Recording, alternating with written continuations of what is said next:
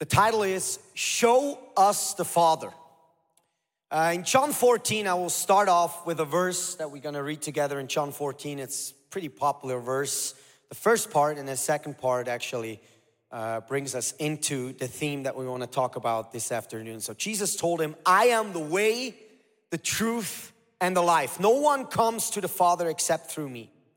If you had really known me, you would have known who my Father is. From now on, you do know him and have seen him. And then Philip said, Lord, show us the Father, and we will be satisfied. It's just interesting to me how, in a question, something so deep from our innermost being comes out. That's like a cry from the heart from Philip. He said, Hey, Jesus, it's amazing that you are here, but show us the Father because then we will be satisfied. And I have to tell you, in every one of us, there's a deep longing in our hearts that cries out, Please, Father, can you be shown? I wanna know you, I wanna see you, I wanna actually put my life into your hands.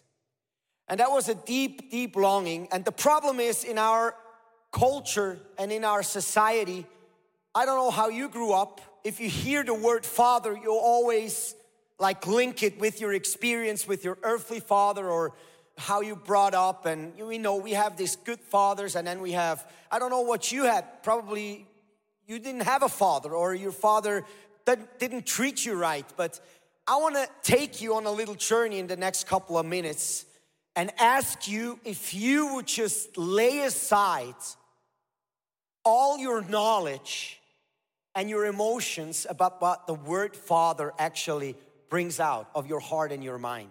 Because I want to take you on a journey and show you a father from the Bible that's actually the father of all fatherhood. Actually, all life comes from him. And he is better than we think. And He is more amazing than you could ever imagine.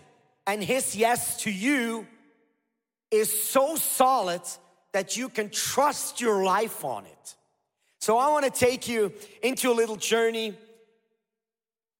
The first point I want to talk about is God's yes to His creation. And it's really important to understand life always begins in the hidden. It's always small, it's always in the dark and it always takes time to break through.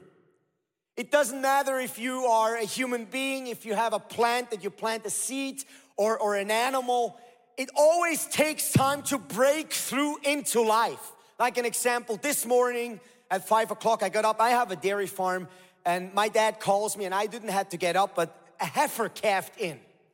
So a heifer calved in, gave a beautiful little heifer calf uh, small little heifer calf, and I came out, and it was one of my favorite heifers that uh, that were pregnant. That her name was Freedom. So it was like I grabbed this little calf, put it on my back, brought it into the calf condo, and it was like the Father talking to me for today. He said, "Freedom is gonna birth something new today."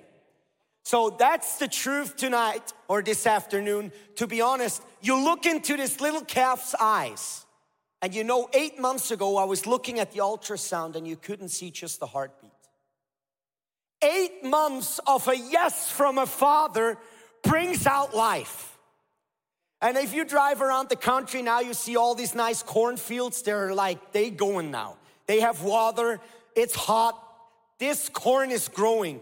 For myself, when I planted corn in May, five and a half days until it braked through the ground. Five and a half days after you plant the seed, only five and a half days, and it broke through. It's amazing to see when a yes from God is over a creation, what creation can do. And I want to encourage you this afternoon. Probably you live in Zurich, but if you walk by a park, look at the creation, look around you and see the yes of God on everything. What do you think if you, I have a lot of uh, birds on my farm, they help me uh, take the flies down and they like, they sing in the morning. Those birds, you come up five o'clock, they're out singing. They like singing songs to the Lord. You, what do you think what make them sing with an empty stomach in the morning? It's actually the yes of God over their lives. Nobody said they had to sing, but they sing.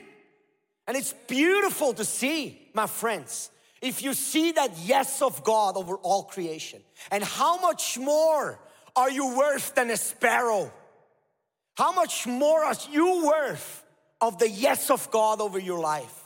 And the problem is in our modern society, we have always lived from a no.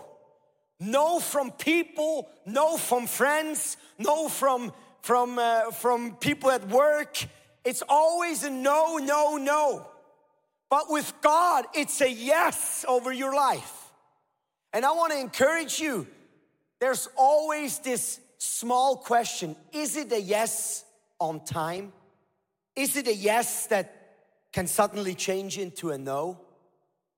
I have to tell you, the yes of God over His creation is the solid foundation that you can build your life on. He is a firm foundation, the Bible says. He's not weary of changing his mind about you. He actually wants to say yes. The door is open, and I have to remind you there's only one way to the Father. And John 14 says it's really small. It's not many ways to God, it's not many traps or paths that you could go. It's only one way, and it's pretty small and narrow, the Bible says. His name is Jesus, the Son of God, the King of the Jews and you go through him, it's pretty narrow. And if you're through, you're coming to freedom. You're like, the kingdom is here freedom, righteousness, joy in the Holy Ghost. And you have a passion for life. And I want to encourage you go through that narrow door and you will experience a father whose yes is permanent. We're gonna read Psalms 116, 7, it says, Let my soul be at rest again, for the Lord has been good to me. That means in this troubled times, the Lord actually encourages us to bring our souls to Him and come to rest again because we realize He has done good things in our life. And He's still doing good things and He keeps doing good things in our lives.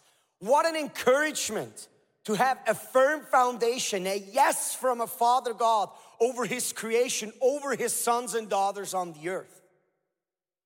That was actually brought home to me last week when I attended the, it was the end of the season of my uh, son. He's seven years old.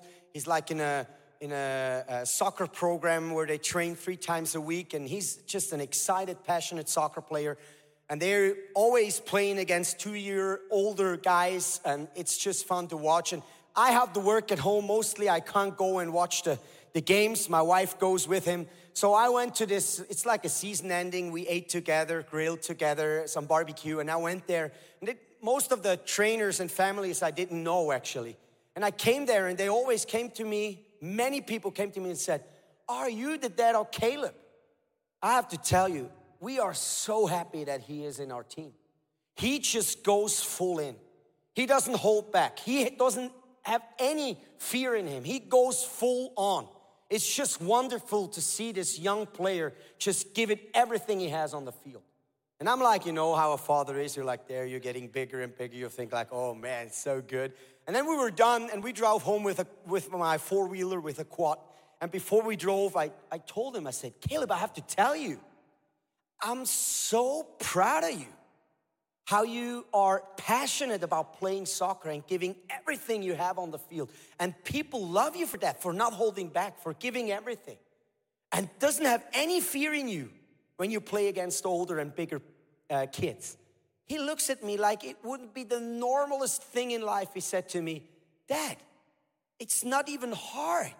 Jesus protects me. I don't have any fear. I can go in full on. And I said, My son, you have realized something for life.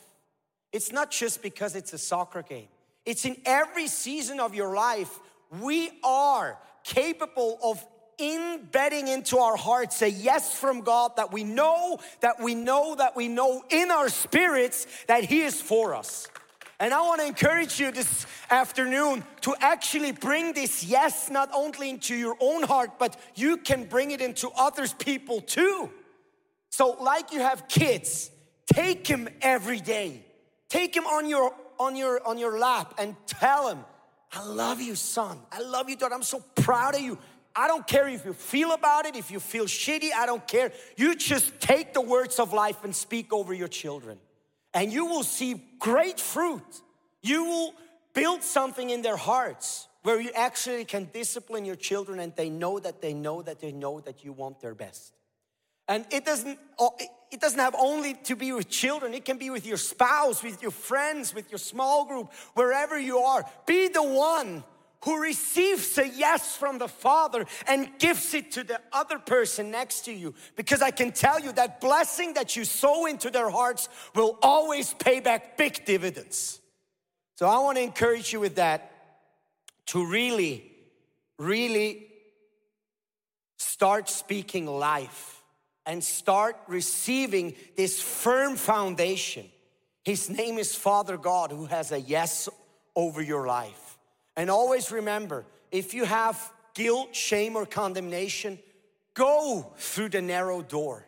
Lay it down at the feet of Jesus and you will break through. I'm telling you, I have never seen nobody bringing their sins or bringing their trespasses to the Lord and being rejected.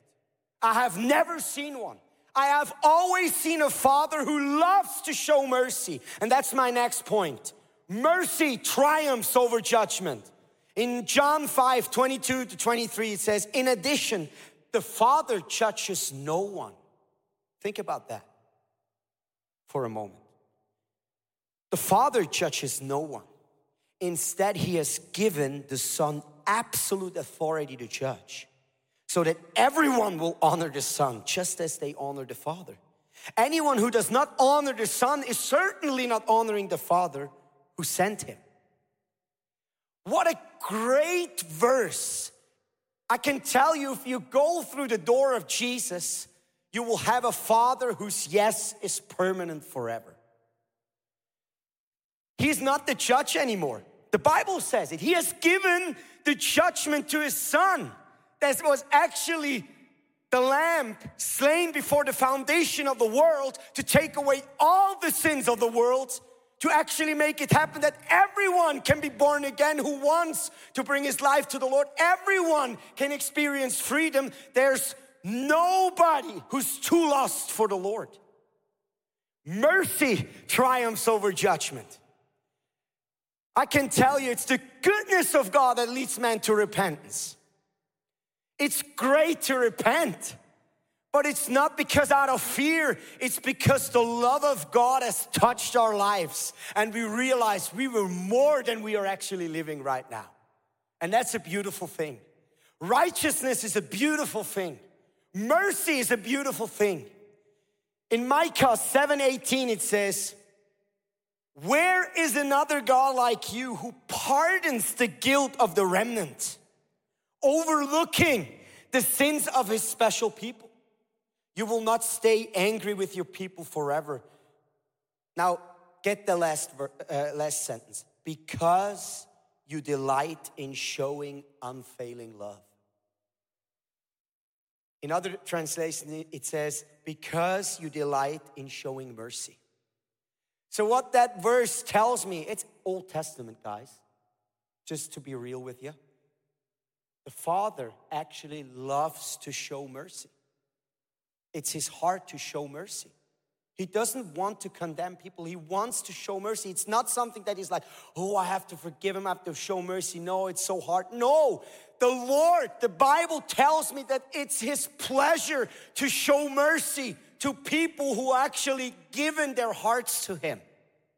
He loves that. What an amazing father, never been rejected, always a son, always a daughter forever. It's sealed. Like Corinthians and in Romans, you can read it. It's like you're a prisoner of righteousness for his name's sake. So if you're a prisoner of righteousness, just throw away the keys. Stay righteous by you staying intimate with Him. Intimacy, intimacy. Just look inside, Father. I'm open. I don't want nothing to do with sin. What that means we are perfect? No, it's not a sin perfect question. It's a clean heart question. It's a clean heart question. I can turn and do, I can speak harshly to my wife, and the Holy Spirit talks to me and says, Son, that was not right. Apologize. It's not, you're much more.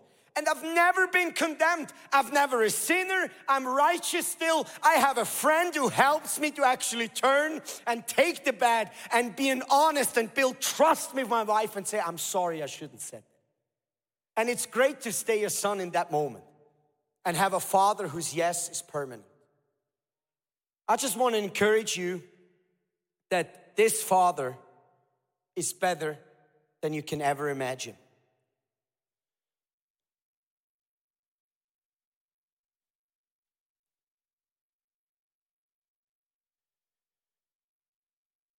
The last point I want to talk about is the joy of the father to see his children overcome. So if we are actually agreeing with the truth, and the truth is Ephesians 1 that he loved take to take us on as his own children. It was his good pleasure to take us on as his children, forgive us all our sins. It was his good pleasure. And in Luke 12, 20, uh, 32, one of my favorite verses, it says, So don't be afraid, little flock, for it gives your Father great happiness to give you the kingdom. It's your Father's great happiness to give you the kingdom. What an amazing, what an amazing statement that shows a heart from a God who's actually said, You are my flock, and I love it to give you the kingdom. What means that? The kingdom is righteousness, peace, and joy in the Holy Ghost, Romans 15, and it's actually much more. It's healing, it's deliverance, it's freedom from sin. It's, it's, a, it's a joy unspeakable. It's, a, it's a, a peace of your mind. It's amazing. And He wants to give that freely to you. Let's start being good receivers. Let's start being good sons and daughters and receive the kingdom from our Father who has good plans for your life. That's a, I'm telling you, I'm excited. That's a good message this afternoon. I can tell you. If you take it to heart, you will overcome sin and death. You will overcome it. And I am so excited to encourage you because many people, I had the last couple of weeks when I prepared this message in my heart. I do that while I'm working. I'm cleaning, I'm doing, uh, like you could ask Pamela, she was working on my farm, you know, see, like she knows what the, the chores are. And you just worship the Lord. And you just give him thanks while little things because he asks me if I can clean the poop of the cows because I love him. That for him, working with my animal, it's the same what I do here.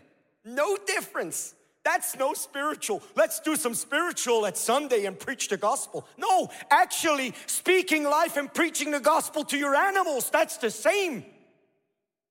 And speaking life, and your words penetrate and bring light into every situation. The spiritual realm is more real than you think. So, your words are powerful. And I want to encourage you to actually, when I was talking with some people, they always tell me, like, Dom, I'm excited to go with the Lord. I'm excited to walk with the Holy Spirit. Eh, but am I on the right track? Am I on the right spot in my life? Do I the right profession? Should I change what I do? I have to tell you one thing. The Lord encourages you to go on. We believe more the Father God that He can lead us where He wants us than the devil to distract us. And I have to tell you, if we read in 1 Peter 2 21, for, for God called you to do good, even if it means suffering. Just as Christ suffered for you, He is your example, and you must follow in His steps. I mean, this suffering, it's not talking about sickness, to be pretty clear here. But it talks about not everyone will applaud you when you say Jesus is Lord. Not everyone will compliment you when you say, hey, there's only two genders. There's only men and women. And it's good for a man and a woman to be together in marriage. I'm telling you that everyone will applaud. The demons hate it. And we stand and laugh and be happy to have a little bit of suffering, a little bit of people talking bad about us because Jesus found us worthy to carry a little bit of his suffering that he carried on the cross. So when we're happy with it and we're not doing bad to them, when they curse us, we do bless them in Jesus' name. Because he has said we're gonna overcome evil with good. And I'm telling you, it's so fun to be clear. It's so fun to be in the truth and in the light. It's so easy, but I have to tell you, suffer for doing good is so beautiful. It's the most, most beautiful thing you can do because Jesus found us worthy of carrying a little bit of his suffering that he did on the cross, and it's not much. But he said, You're worthy, you can, you can handle it. And that's not preached very much in church, to be honest. but it's the truth. And you will go through valleys and you will have people betray you and you have people talking bad about you and speaking lies about you. So be happy because Peter said it. It's your purpose to suffer for doing good. So be happy and say, Thank you, Lord, that you found me worthy to walk through this. And I'm telling you, you know what the Father's gonna say? There's always a season for everything, but you're up for promotion. I'm telling you, if you're not going back and do backfiring or speaking bad, if you're just taking it over, promotion is waiting. I'm telling you, promotion is waiting. He wants to see you overcoming your life and taking land for the gospel and taking land for the kingdom. But be a good receiver and start with a foundation where your father says yes over your life.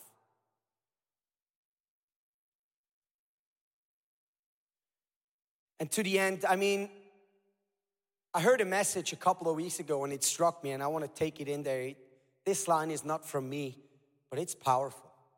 It says, The caller is the keeper. The caller is the keeper.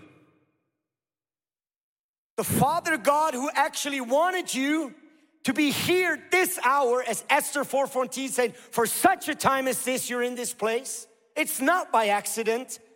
It's good that you are here. It's not just circumstance, it's you are here for a purpose to actually shine light into dark places and being a voice crying out in the wilderness and bringing truth to people. But He's the one who keeps us.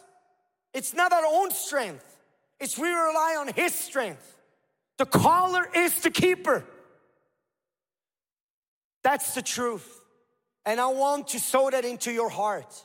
If you have given this thing, your heart to the Father, and He show, showers you with His love and His mercy and His kindness, He will keep you there. He will always have the right hand of the Lord is the victory in battle. That means Jesus always has the victory. And we're fighting from victory. We're not fighting for victory, we're fighting from victory. And that's the truth. So, on the end, I want to tell you one story that actually blessed me so much when I heard it. April 23rd, this year, a spiritual father of Switzerland, Geri Keller, died and I was at the memorial service in Winterthur, and my spiritual dad, Willie, he's a good friend since 40 years with Geri. Geri was 92, and he died. And two days after the death, Billy called me and we talked, and he said, I have to tell you a story. I was at Geri's house four weeks before his death, the last time. And I was there with my wife Gertrude, and we were there at Geri and Lilo's house, and we were had a coffee and just talk and chat. Had just a fantastic, wonderful time together. And all of a sudden, Geri looked into my eyes, really told me that. He looked into my eyes and he said, Willie, That's the last time you see me. I told the Lord, I'm ready to go home. And he said it twice. He said, I'm ready, Jesus. You can take me home. And three weeks later, he died. What a story of a God who is a father who shows us it's possible to die in such honor.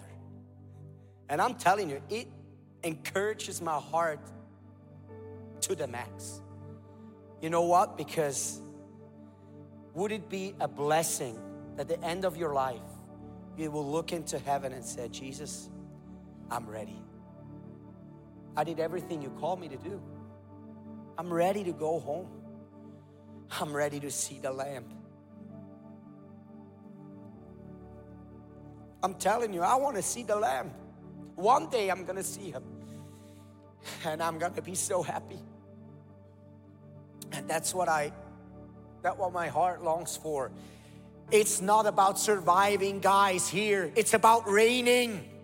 It's about living from a place of a father where death has no hold on us.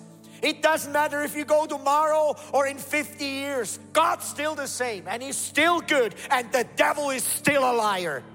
And I'm telling you that from the bottom of my heart, if you, I have never seen the righteous forsaken or the children begging for bread.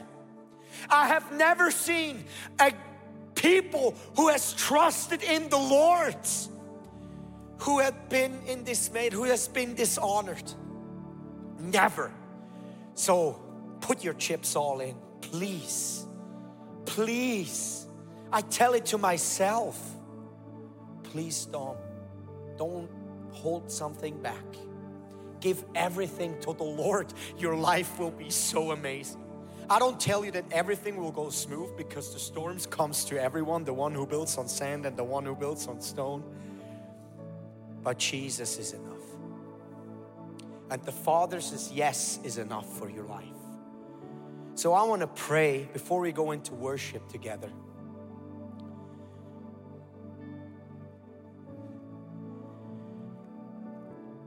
That something breaks in your heart Don't be half half in. Give everything to the Lord. I don't care what dirty stuff you have going on, He can handle it. His mercy triumphs over judgment. And that's what my heart cries out. I want to see all of you guys free. I want to see all of you guys go to bed tonight with open eyes and say, Thank you, Jesus. And close your eyes and sleep in two minutes because you don't have to carry your own burdens. You have a father who is a perfect father, who has an answer for everything. And I have to remind you that the devil is a liar and we're not paying him credit. We believe the truth. And even if it seems impossible, this week we had a big storm in our area. My cornfields were beautiful, two meters corn. And in the morning, I went and I cried in one meter. All the corn was flat. And I cried to the Lord. I said, I know you didn't do that. The devil is a liar.